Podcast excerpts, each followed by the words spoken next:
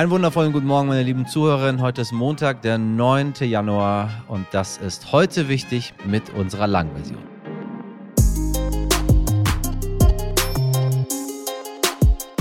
Heute, meine lieben Zuhörerinnen, zum Start in diese wundervolle neue Woche wird es richtig unangenehm. Wir reden heute über all das, worüber die meisten so gar nicht gerne sprechen. Warum eigentlich? Über den Tod, übers Geld und über Ungerechtigkeit. Sie ahnen es vielleicht, heute geht es um, na, das Erben. Mm, das Erben, ein Thema, was in meiner Familie überhaupt nicht angesprochen wird, weil niemand hier vorhat zu sterben. Auch nicht die sehr, sehr Alten, die nah an der 100 sind. Gott möge sie erhalten. Die Neubewertung von Immobilien und Grundstücken ändert 2023 auch etwas an der Erbschaftssteuer. Das könnte für manche, die Wohneigentum erben, nun höher ausfallen. Oha, ich höre Ihnen schon den Aufschrei, den Aufschrei der Bourgeoisie. Aber was ist eigentlich dran an dem Schreckensbild, dass sich der Staat das hart erarbeitete Elternhaus unter den Nagel reißt? Äh, um welche Beträge geht es hier eigentlich? Wir wissen oft erschreckend wenig über die Erbschaftssteuer. Was für ein hässliches Wort. Sagt auch unser Gast. Yannick Hahn ist Aktivist, Autor und SPD-Politiker in Berlin. Mit ihm sprechen wir heute darüber, wie gerecht bzw. wie ungerecht Erben ist. Und es wird allerhöchste Zeit, denn in kaum einem anderen Land ist der Faktor Erbe so entscheidend für die wachsende Ungleichheit. Bei 67 Prozent der Deutschen fußt mindestens ein Teil ihres Vermögens auf ihrem Erbe. Deutscher müsste man sein, sage ich Ihnen. Und oft werden besonders hohe Erbschaften weniger besteuert als die mittleren. Also, was läuft da falsch? Und was läuft eigentlich bei unserem Kanzler Olaf Scholz? Ja, Sie erinnern sich, der hat eine echte Kehrtwende hingelegt und nun entschieden, dass die Bundesregierung erstmals Schützenpanzer an die Ukraine liefern wird. Wir haben nachgefragt bei Nico Fried, dem Politikchef des Stern. Auf geht's, liebe Leute da draußen.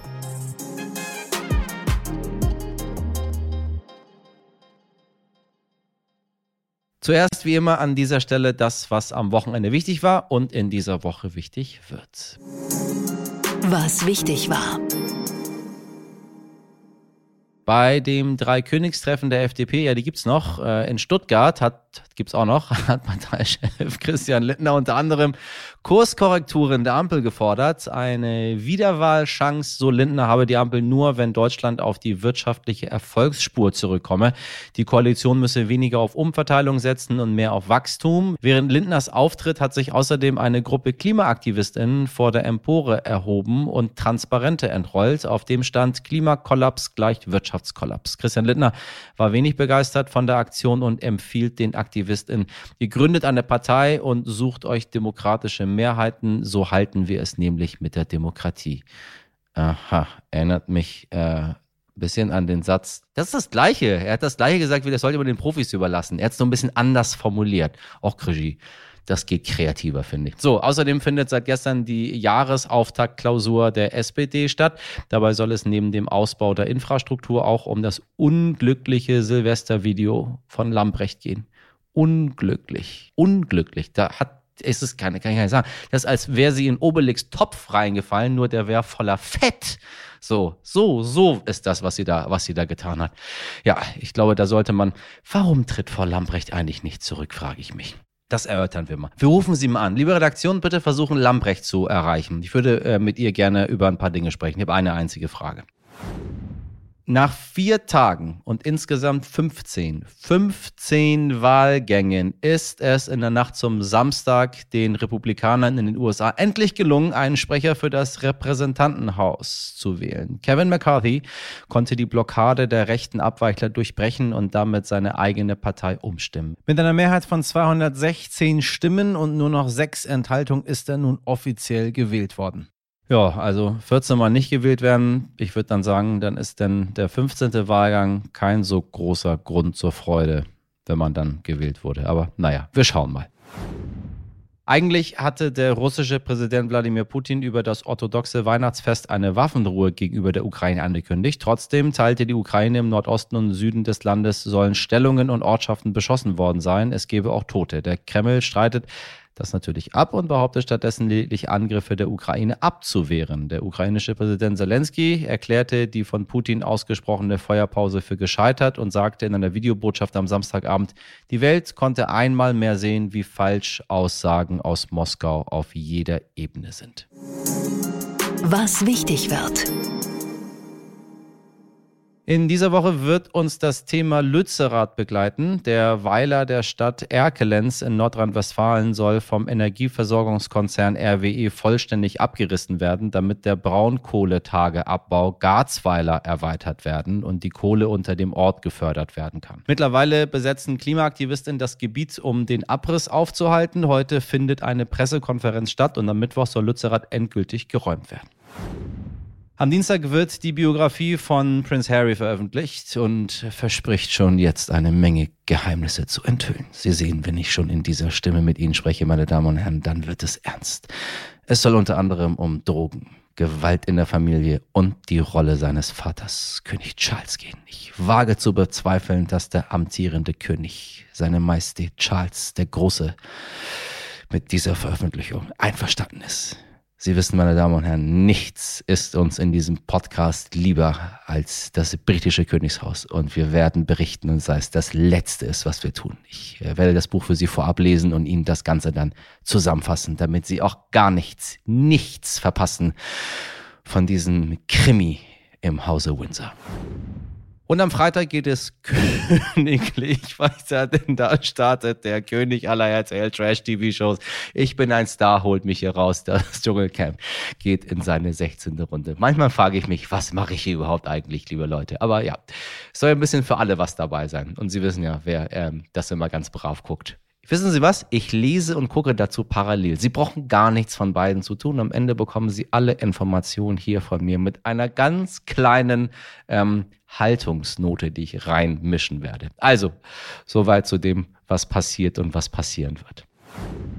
Am Donnerstagabend wurde aus dem Kanzleramt verkündet, dass Deutschland gemeinsam mit den USA und Frankreich Panzer an die Ukraine liefern wird. Diese Meldung ist das Ergebnis eines langen Prozesses. Bereits im Dezember soll es zu Verhandlungen und Gesprächen zwischen den beteiligten Ländern gekommen sein. Nun steht trotz ursprünglicher Zurückhaltung des Bundeskanzlers fest, Deutschland wird sich mit etwa 40 Marder-Panzern an der Lieferung beteiligen. Diese sollen bis zum Ende des ersten Quartals in die Ukraine geschickt und dort eingesetzt werden. Und weil die Debatte um Waffen- und Panzerlieferungen in die Ukraine noch längst nicht vorbei ist, aber trotzdem einen großen Schritt an der Beteiligung der westlichen Länder mit dem Ukraine-Krieg bildet, habe ich den dem Politikchef des Stern, Nico Fried, ein paar Fragen gestellt. Lieber Nico, Olaf Scholz war ja anfänglich, sagen wir mal, sehr zurückhaltend, was die Lieferung von Panzern in die Ukraine betraf. Jetzt hat er doch zugestimmt. Woher kommt diese Kehrtwende des Bundeskanzlers? Nun, ich denke, die Kehrtwende des Kanzlers ist eine Kehrtwende aller westlichen Staaten. Es war ja bisher so, dass kein Land im Westen Panzer aus eigener Produktion nach Russland geliefert hat. Jetzt sind es die USA, Frankreich und Deutschland. Und ich glaube, es gibt mehrere Gründe dafür. Der eine ist, dass der Besuch von äh, Präsident Zelensky in den USA natürlich schon großen Eindruck hint äh, hinterlassen hat. Und äh, schon damals äh, hat ja US-Präsident Joe Biden angekündigt, ein Patriot-Abwehrsystem zu liefern und jetzt die Deutschen überredet, auch noch äh, ein zweites zu liefern. Und der Hauptgrund dürfte sein, dass die Panzer, die die Ukraine hat, die ja vorwiegend aus sowjetischer, russischer Bauart stammen, dass die einfach verschlissen sind. Die sind zum Teil zerstört, die sind zum Teil natürlich in vielen Gefechten genutzt und denen geht einfach das Material aus. Und deswegen war man jetzt äh, ja fast schon gezwungen, wenn man die Ukraine nicht hängen lassen will, ihr äh, neue Panzer zu schicken. Und das geschieht jetzt. Wie sind die Reaktionen auf diese Entscheidung und wie wird es weitergehen? Also die Reaktionen sind grundsätzlich eigentlich hauptsächlich positiv. Selbst äh, Leute, die vielleicht skeptisch waren bisher gegenüber Panzerlieferungen, anerkennen, dass Deutschland ja keinen Alleingang hier macht, sondern zusammen mit den USA und mit den, mit den Franzosen vorgeht. Dann gibt es natürlich diejenigen, die schon lange gefordert haben, dass Deutschland Panzer äh, in die Ukraine schickt. Da sind ja die bekannten Leute wie die FDP-Verteidigungspolitikerin Marie-Agnes Strack-Zimmermann oder Anton Hofreiter und andere. Und auch die Opposition, CDU und CSU, haben das immer wieder gefordert. Die Frage ist jetzt einfach, wie geht es weiter? Denn man hat ja schon gehört, dass jetzt die Forderung kommt, dass auch Leopardpanzer geliefert werden müssen. Das sind dann richtige Kampfpanzer, mit denen man auch Offensiven fahren kann, mit denen man auch versuchen kann, Gelände zurückzugewinnen. Und das hat Deutschland bisher gescheut, einfach auch aus Sorge, dass das eine rote Linie überschreiten könnte und Russland darauf mit Gegenmaßnahmen reagieren könnte und es so zu einer Eskalation des Krieges kommen könnte. Neben den Panzern soll die Ukraine von Deutschland erstmals auch ein Patriot-Abwehrsystem erhalten. Wofür wird es eingesetzt im Vergleich zu den Mardern und wie wird die Debatte um die Lieferung von Panzern in Zukunft weitergehen? Also die beiden Patriot-Abwehrsysteme, die sollen vor allem dazu dienen, diese fürchterlichen Angriffe der Russen auf die Infrastruktur der Ukraine besser zu unterbinden. Mit diesen Patriot-Systemen können Raketen abgefangen werden und dann können eben keine Elektri Elektrizitätswerke oder Wasserwerke oder Stromleitungen mehr beschossen werden. Die Marder dienen vor allem dazu, ähm, zur Verteidigung und zum sicheren Transport von Truppen und auch zum Feuerschutz für andere Teile der Infanterie. Was die nicht können, ist in den gegnerischen Reihen mal richtig einen Durchbruch zu erzielen. Deswegen wird die Debatte jetzt in den nächsten Wochen sicher weiter um die Leopard-Panzer gehen und die Leos, äh, mit denen, das sind richtige Kampfpanzer, mit denen kann man auch feindliche Reihen durchbrechen. Aber da wird sicher auch ein Argument sein, können wir sicher sein, wenn wir die an die Ukraine geben, dass die diese Panzer nicht nutzen, um möglicherweise sogar Russland direkt anzugreifen. Das ist eine der Sorgen hier in Deutschland. Und äh, da wird es jetzt bestimmt auch Gespräche zwischen den westlichen Partnern geben, ob man da gemeinsam vorgeht und wie man bestimmte Dinge ausschließt, damit dieser Krieg nicht weiter eskaliert. Ich danke dir, Nico, für deine Einblicke. Enterbt uns doch endlich. Das hat einer geschrieben, der selbst geerbt hat. Kein Imperium, keine Millionen, wie er sagt, aber doch so viel, dass sich sein Leben verändert hat. Und er hat deshalb begonnen, sehr kritisch zu hinterfragen, wie gerecht Erben eigentlich ist und dieses Buch geschrieben. Yannick Hahn ist Autor, Politiker bei der SPD in Berlin und spricht heute mit meiner Kollegin Laura Chapo über ein Konglomerat an Tabuthemen, den Tod, Geld oder die Beschränkung von Vermögen. Dabei ist deutlich geworden, wie heikel das Thema Erbschaftssteuer ist, wie emotional aufgeladen und wie wenig wir eigentlich darüber wissen. Weil Immobilien und Grundstücke neu bewertet werden, steigt die Erbschaftssteuer in diesem Jahr bei manchen, die Wohneigentum erben werden. Achtung, bei manchen nicht grundsätzlich. Sie wissen ja, wir sind immer noch in Germany. 70 Prozent der Deutschen lehnen die Besteuerung von Erbe aber völlig ab. Tatsächlich 70 Prozent wusste ich gar nicht. Warum eigentlich ist denn die Frage? Denn de facto ist vielen gar nicht bewusst, dass sie wahrscheinlich nie damit in Berührung kommen und oft überhaupt gar keine Erbschaftssteuern zahlen müssen. Und das gilt übrigens vor allem auch für diejenigen, die Millionen über Millionen erben. Ist das gerecht? Darüber müssen wir dringend reden und das tun wir jetzt auch. Hallo Herr Hahn, freue mich sehr, dass es geklappt hat. Ja, hallo. Ähm, das Thema Erben ist irgendwie eins, über das man in unserer Gesellschaft wirklich nicht so gut reden kann. Also ich habe das auch selten so erlebt, auch bei uns in der Redaktion, als das Thema aufkam, dass so schnell so eine hitzige Diskussion auch drüber entstanden ist. Warum ist das so ein Tabuthema?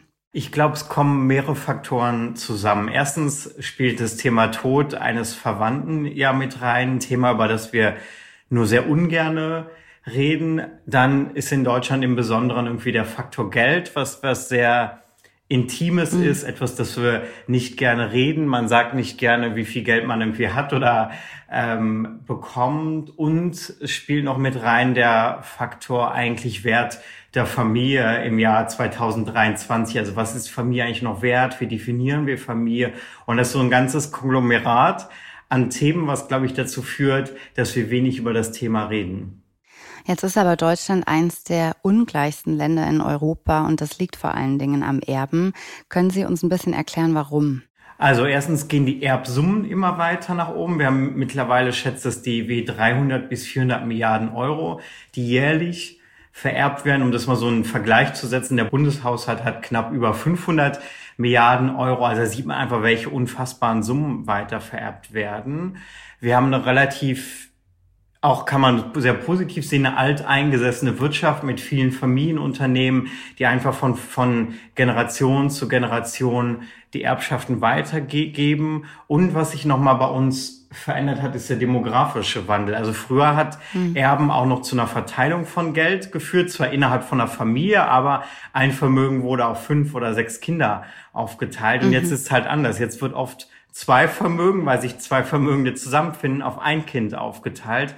Und deswegen wird die Situation immer schlimmer, dramatischer und immer, sozusagen die Summen werden immer höher und immer ungleicher verteilt. Sie haben ja selbst geerbt, also in Ihrem Buch schreiben Sie kein Imperium, keine Millionen, aber doch so viel, dass sich Ihr Leben verändert hat. Ähm, was hat das mit Ihnen gemacht?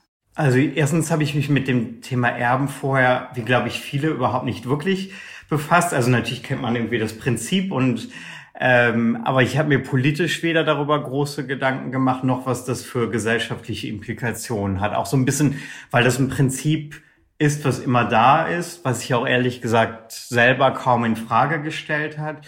Und ich konnte mir mit meinem Erben zwei Wohnungen kaufen, eine, in der ich selber wohne und eine kleine, die ich noch vermiete. Und das hat mir einfach eine Sicherheit gegeben, die ich ansonsten nie hätte haben können. Es hat mir ein Vermögen gegeben, was ich ehrlicherweise heutzutage mit einem normalen Job nie hätte mir erarbeiten können. Gerade mhm. wenn man mhm. sich anschaut, dass ich in Berlin eine Wohnung gekauft habe. Das wäre sozusagen utopisch gewesen, das jemals zu erreichen. Und ich habe vor allem auch gemerkt, wie das auf einmal auch anders war, also das eigene Leben wie das von den Freunden, wo man vorher immer ähnlichen, ähnlich gelebt hat, einen ähnlichen Job, ähnliche Altersspanne. Und auf einmal hat sich was verändert obwohl sich eigentlich auch nichts verändert hat in einer gewissen Weise. Das, was Sie schildern, ist ja aber ein Erbe, das ist für die meisten ja oft auch gar nicht so bedenklich. Also viele sagen ja auch, mein Elternhaus, die Wohnung meiner Großmutter, dass ich das erbe, das darf eigentlich gar nicht zur Debatte stehen. Also das ist quasi das, was mir zusteht sozusagen. Ähm, ist für Sie da aber auch schon so eine Grenze der Gerechtigkeit überschritten, wenn wir jetzt wirklich von dieser Wohnung, die man von den Eltern kriegt, zum Beispiel spricht? Naja, erstens ist, geht in der Steuerdebatte, das ist ja meistens geht's dann über Steuern und Erbschaftssteuer immer so ein bisschen durcheinander, dass man dann direkt das Haus der Oma und ich glaube, klar ist das auch schon ein großer Vorteil irgendwie, wenn man das Elternhaus erbt oder Wohnungen erbt, so wie auch in meinem Fall. Also es verändert sich schon was und man kriegt auf einmal ein Vermögen, was man sich vorher im Normalfall zumindest nicht mehr erarbeiten kann.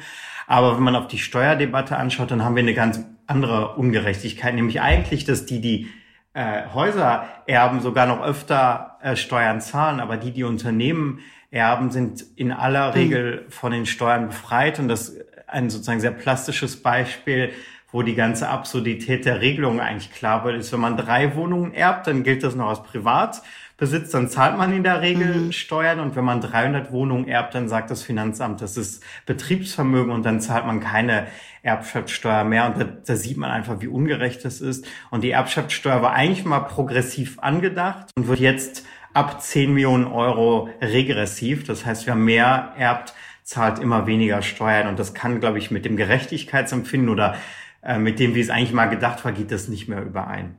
Der Titel Ihres Buches heißt Enterbt uns doch endlich. Also Sie soll man dann aber nicht enterben nach der Argumentation, die wir jetzt gerade gehört haben, sondern es geht eigentlich um was anderes, ne? Also erstens will ich eine Debatte über das Erben, weil das ein Prinzip ist, was sich immer weiter in die Gesellschaft fräst, was auch gerade meine Generation irgendwie sehr stark mhm. beeinflussen würde, auch was die ökonomischen Möglichkeiten sind und wir darüber überhaupt nicht reden. Wollen wir das eigentlich? Also ist das was Positives? Kann man ja auch zu dem Schluss kommen? Oder haben wir nicht mittlerweile so große Summen, die wir da hin und her bewegen, dass man zumindest mal mhm. ein bisschen eingreifen und umverteilen soll? Und das ist eigentlich der Titel, ist ein Appell, äh, sozusagen auch diese Erbsummen wieder ein bisschen nach unten zu schrauben, der Faktor Erbe ein bisschen nach unten zu schrauben und endlich eine Debatte über das Thema zu führen. Es gibt ja auch immer dieses Versprechen, wir haben es jetzt schon ein bisschen gehört, so dieses, wer sich nur genug anstrengt, der kann alles schaffen, der kann sich alles erarbeiten. Ähm, glauben Sie, dass man sich heute überhaupt noch Reichtum erarbeiten kann oder funktioniert das eigentlich in Deutschland nur durchs Erben?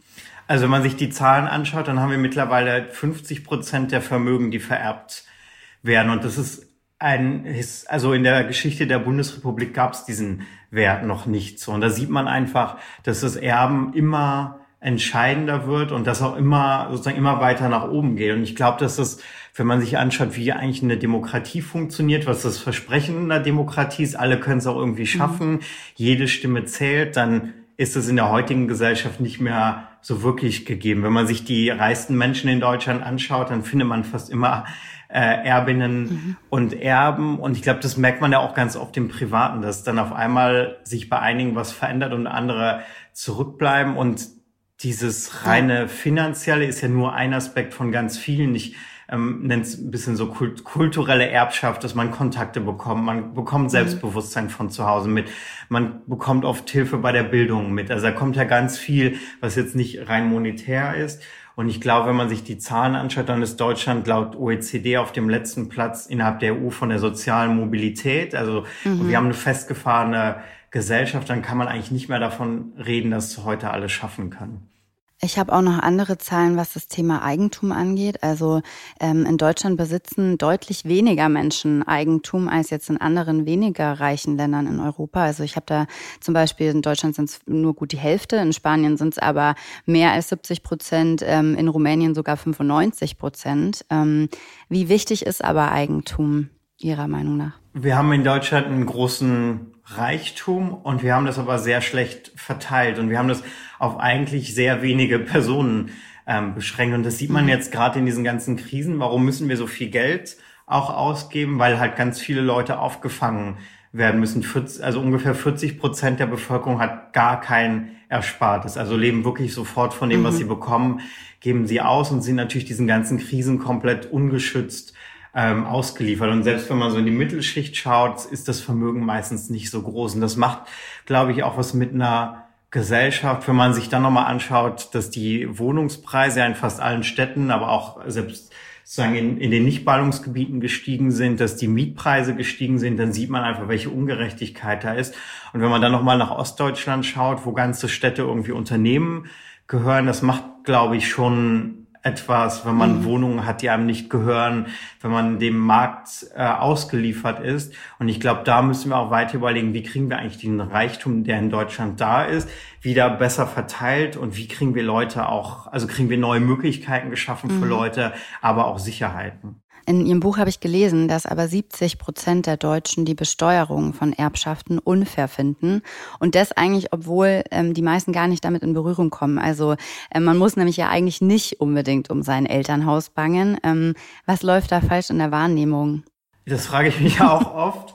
Ähm, und ich glaube, es hat, es hat zwei Komponenten. Erstens ist die Erbschaftssteuer immer unbeliebt, weil es sehr ins Private reingreift. Man hat einen Todesfall und dann sagt der böse Staat auch noch, jetzt will ich hier mhm. einen Teil abbekommen. Anders als eine Vermögensteuer, als äh, Steuern auf Arbeit ist es ein sehr privater Bereich. Und zweitens ist, glaube ich, das Wissen über die Erbschaftssteuer in der Bevölkerung oft sehr gering. Also oft wird dann direkt das Omas Häuschen irgendwie als äh, als sozusagen Schreckensbild herangezogen, dass es aber vor allem erstmal darum geht, die, die wirklich viel erben, dass die mhm. überhaupt mal Steuern zahlen, dass wir die Progressivität beim Steuerrecht äh, im Bereich der Erbschaften komplett verloren haben, ist oft nicht bewusst.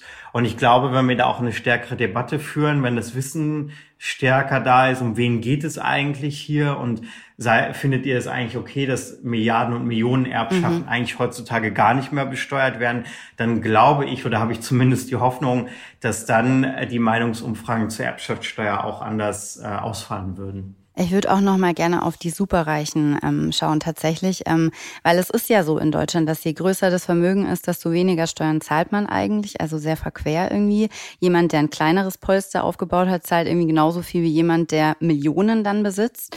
Ähm, was läuft da jetzt falsch, auch mit Blick auf das Firmenvermögen, was Sie angesprochen haben? Und ähm, Sie haben auch in Ihrem Buch eine Idee, wie man das zum Beispiel begrenzen könnte. Wie sieht die aus? Ja, also wir haben in Deutschland die besondere Situation, auch im Gegensatz zu anderen Ländern, dass wir Arbeit sehr hoch besteuern und Vermögen sehr mhm. niedrig. Was natürlich, wenn man sich anschaut, wer äh, kriegt Geld mit Arbeit und wer mit Vermögen, dann sieht man, wie ungerecht das eigentlich ist. Und das war auch früher in den 80er Jahren anders, sondern das haben wir so immer weiter ähm, sozusagen aufgebaut. Und das glaube ich kein Status, mit dem wir zufrieden sein können. Und das habe ich auch bei der ganzen Debatte oder auch bei meiner Eigenerbschaft wenn ich mir dann schaue, wie viel ich Steuern auf meine Arbeit bezahle, wo ich denke, da habe ich ja auch wirklich mhm. was geleistet in den allermeisten Fällen und warum ich auf mein Erbe eigentlich gar keine Steuern zahle. Das leuchtet mir ehrlich gesagt ähm, nicht ein. Und wenn man sich dann die Superreichen anschaut, also die wirklich Vermögenden, dann sieht man halt, dass die am wenigsten Steuern am Ende zahlen, weil die halt fast immer mit Vermögen Geld verdienen und das ist einfach oft nicht besteuert. Man findet irgendwie Schlupflöcher, ja. äh, durch die man irgendwie durchgehen kann. Und ich glaube, wir haben mittlerweile so ein Superreichtum ähm, ist entstanden. Ich meine, wir haben in Deutschland jemanden mit fast 50 Milliarden Euro Privatvermögen. Mhm. Das ist irgendwie jenseits dessen, was irgendwie vorstellbar ja. ist oder was jemals irgendwie ausgebbar ist als Privatperson. Und damals zu überlegen, wie kriegen wir da was sozusagen, wie können wir das wieder ein bisschen zurückkehren und auch zu überlegen, wie kann man das zum Beispiel, mein Vorschlag ab 500 Millionen Euro Privatvermögen, was ja, glaube ich, sehr auskömmlich ist, wirklich eine so hohe, höhere Besteuerung, äh, dass das Vermögen dann auch mal schmilzt. Und das gab es auch lange in den USA und hat auch nicht zum Zusammenbruch der Wirtschaft geführt, sondern eher im Gegenteil. Ich glaube, eine Demokratie braucht eine gewisse Zusammenhalt der Gesellschaft und Superreiche, die irgendwie wirklich Milliardenbeträge haben, funktionieren in der Demokratie, glaube ich, nicht sehr lange. Sie sind auch Politiker, sind bei der SPD. Ähm, warum schreckt jetzt die Ampel vor diesen großen Veränderungen bei der Erbschaftssteuer so zurück? Wie erklären Sie sich das? Also ich könnte es mir jetzt einfach machen und, und alles auf die FDP schieben, ja. die keine Steuererhöhung will. Aber das wäre ehrlich gesagt sich ein bisschen zu leicht gemacht. Ich glaube, erstens haben wir also, ins, also Politik insgesamt verlernt, wieder über sozusagen Steuern auf Arbeit und Vermögen zu unterscheiden, weil das komplett unterschiedliche Arten des Geldverdienens sind und auch unterschiedliche Arten, ähm, also Steuerarten. Und da, glaube ich, muss man wieder drüber reden. Und ich finde auch, man muss diese Debatte über die Erbschaften führen. Ich kriege ja auch hm. nicht nur positive Reaktionen ich, ja. derzeit so und deswegen kann ich immer verstehen, dass viele so ein bisschen zurückschrecken davor. Jetzt machen wir erstmal die einfachen ja. Sachen und das äh, das schwierigere Thema schieben wir vor uns her. Und ich glaube aber, dass jetzt ein Moment da ist, wo man diese Debatte führen muss und auch mal fragen muss, wollt ihr nicht irgendwas ändern? Und ich glaube, dass man da auch weiterkommen kann. Wenn man sich überlegt, wie kriegt man die Schere zwischen Arm und Reich wieder irgendwie zusammen, dann ist eben Erbschaft das, mhm. wo man am einfachsten rankommt, wo man es einfach besteuern kann und wo auch die größten Ungerechtigkeiten sind. Und ich glaube, dass auch zumindest meine Rückmeldung, gerade in der jüngeren Generation, ist da auch ein anderes Bewusstsein für eine Dringlichkeit der mhm. Veränderung da. Es hat sich jetzt auch ein bisschen was geändert 2023. Ähm, Immobilien und Grundstücke werden neu bewertet. Dadurch steigt auch ein bisschen die Erbschaftssteuer. Ähm, da kommen aber natürlich jetzt wieder ganz viel diese Elternhausargumente, ähm, die ich auch kurz ein bisschen ausführe. Also zum Beispiel habe ich jetzt gehört, dass wenn man, jetzt sagen wir mal, man hat einen Grund, der mit 400.000 Euro bewertet wurde und jetzt steigt das Ganze auf 800.000 Euro an, dann ist es natürlich so, also der Freibetrag, wenn Kinder von ihren Eltern erben, liegt bei 400.000 1000 Euro, ähm, der ist natürlich dann überschritten. Also da sind wir jetzt genau bei diesem, ich kann jetzt nicht mehr einfach das Elternhaus bekommen. Und wenn ich jetzt ein Einzelkind bin, dann bin ich quasi ja auch noch schlechter dran, weil wenn zwei Kinder dieses Haus erben, dann liegt der Freibetrag beim Doppelten. Ähm, also da kommen natürlich jetzt wieder ganz stark ähm, diese Argumente, gerade auch jetzt in Bundesländern wie Bayern zum Beispiel, wo die Immobilienpreise ja auch deutlich höher liegen zum Teil. Ähm, was sagen Sie da? Also ist das der richtige Weg jetzt gewesen? Gewesen? Also ich war froh, dass die Freibeträge nicht einseitig erhöht wurden, weil ich erstens glaube, wer ein Haus oder eine Wohnung-App gehört jetzt wenn man sich die Entwicklung anschaut, nicht zu den Verlierern mhm. der Gesellschaft, sondern eher umgekehrt. So, man hat eine Wertsteigerung ähm, bekommen. Da gibt es natürlich irgendwie schwierige Fälle, wo man genau über diese Freibeträge ja. fällt. So, aber dann hat man einen Steuersatz von sieben Prozent erstmal. Das ist, glaube ich, auch für die allermeisten schaffbar. Und wenn man sich dann mal anschaut, wie viele überhaupt also man ist ja schon wirklich unter den Top 10 Prozent, wenn man da drüber kommt. Also mhm. da jetzt zu sagen, für die sollte es jetzt Steuererleichterungen geben, sehe ich ehrlich gesagt nicht direkt ein. Und ich bin aber bereit, darüber zu diskutieren, wenn man wirklich was an dem Betriebsvermögen macht. Also wenn man sagt, wir die wirklich hohen Erbschaften besteuern wir, dann bin ich auch gerne bereit zu diskutieren, dass wir die mittleren Erbschaften dann nächstes Mal mhm. auch weiter entlasten ähm, weil ich glaube, dass die wirkliche Ungerechtigkeit ähm, ist oben. Aber ich fand die Debatte so ein bisschen schade, dass es wieder genauso so irgendwie diese ganz mhm. diese Schreckensgespenste äh, aufgemalt wurden. Und wenn man dann in die Details geht, hat sich für für 95 Prozent der Menschen überhaupt nichts geändert und auch für die meisten, mhm. die Häuser und Wohnungen erben, hat sich überhaupt nichts geändert. Sie haben in Ihrem Buch ja ein paar Ideen vorgestellt, wie sich diese gesellschaftliche Ungleichheit, die wir haben, auflösen lassen könnte. Vielleicht können Sie da zum Schluss noch ein bisschen mehr dazu sagen. Ja, also ich glaube, erstens Erbschaftssteuer, das ist so der No-Brainer, an dem man ran muss. Und zweitens, ich glaube, es ist auch wichtig zu überlegen, was macht man denn mit zum Beispiel mehr steuern, weil sonst äh, sind, sind viele schalten ab, wenn man irgendwie Steuererhöhungen hört. Und deswegen will ich gerne ein Grunderbe haben. Das ist die Idee, dass jeder äh, mit 18 Jahren oder zwischen 18 und 21 20.000 Euro vom Staat erbt. Und warum ist das eine gute Idee? Erstens, weil es eine wichtige Lebensphase ist, wo sich viel entscheidet, wo sich auch vieles nach, sage ich mal, dem Portemonnaie der Eltern entscheidet. Also gehe ich studieren, mache ich ein Praktikum, mhm. mache ich eine Ausbildung, gründe ich was. Und das hängt einfach sehr stark davon ab, welche finanziellen Ressourcen die Eltern haben. Und da zu sagen, wir geben den jungen Menschen nochmal eine finanzielle Spritze halte ich für eine gute Idee und weiten eigentlich, also drängen das Erben nicht zurück, sondern machen eigentlich das Gegenteil. Alle Erben mhm. am Ende und das gerechtere Erben. Und das wäre auch keine irgendwie Idee, die nicht finanzierbar ist, sondern das DEW hat das schon vorgerechnet, kostet 15 Milliarden Euro, wäre mit einer höheren Erbschaftssteuer relativ locker finanzierbar und würde, glaube ich, wirklich vielen, auch gerade in der jüngeren Generation, die jetzt sehr, also auch durch die Krisen mhm. sehr geprägt waren der letzten Jahre, nochmal Möglichkeiten geben, in einer entscheidenden Phase auch irgendwie Ideen umzusetzen.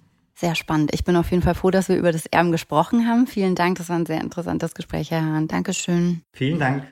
Vielen Dank an Yannick Hahn für dieses interessante Gespräch und danke an Laura. So, ich hoffe, jetzt ist alles klar, meine Damen und Herren. Sie wissen ja, das letzte Hemd, das hat keine Taschen. Verprassen Sie einfach alles, was da ist. Scheiß auf die Kinder. Heute nicht ich.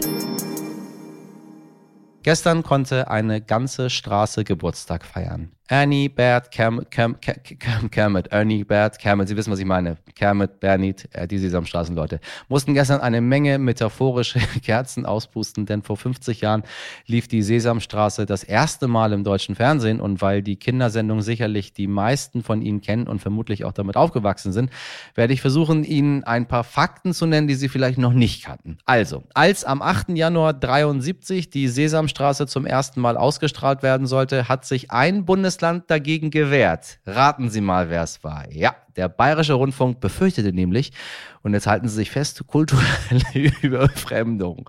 Kulturelle Überfremdung von ein paar Puppen. Ne? Übersetzt hieße das, die Sendung sei zu divers, um ausgestrahlt zu werden. So. Zum Glück haben sich die Zeiten geändert. Das zeigt auch, wobei in Bayern hat sich überhaupt gar nichts geändert. Also die Zeiten haben sich so weltweit geändert, aber in Bayern ist alles immer noch gleich. Da ist immer noch alles kulturell Überfremdung, solange nicht die CSU an der Macht ist. Also, ähm, zum Glück. Zum Glück haben sich die Zeiten trotzdem geändert. Das zeigt auch der nächste Fakt, denn der Autor der Sendung, äh, Mark Salzman, hat öffentlich bestätigt, dass Ernie und Bert das beliebteste Duo der Sendung beide schwul sind. Ja, das, ich glaube, das hat er sich ausgedacht. Er hat einfach gemerkt, es ist ein bisschen cooler jetzt und jetzt hat er die beiden schwul gemacht. Warum können die nicht einfach gar nichts sein? Das sind Puppen. So, und ähm, kennen Sie noch das Lied der Sesamstraße? Mana, mana, mm, mm, mm, mana, mana, mm, mm, mm. Mana, mana, mana, mana. Okay, das war's. Also das war ursprünglich nämlich gar nicht für die äh, beliebte Kinderserie komponiert, sondern stammte aus einem Softporno mit dem wundervollen Titel Schweden. Hölle oder Paradies. Das ist eine der besten Folgen, die ich je gemacht habe. Also, den Film muss ich mir angucken. Schweden, Hölle oder Paradies. Könnte, könnte auch ein echter Film sein. So, und an dieser Stelle bleibt nur noch eins zu sagen. Ernie, Bert und Co. Happy Birthday Dun, dun, dun, Und damit äh, sind wir auch schon am Ende unserer Folge angekommen. Sie haben es gehört, meine Redaktion hat kräftig diskutiert über das Thema Erben und ich kann mir gut vorstellen, dass auch bei Ihnen, liebe Zuhörer, die Meinungen kräftig auseinandergehen.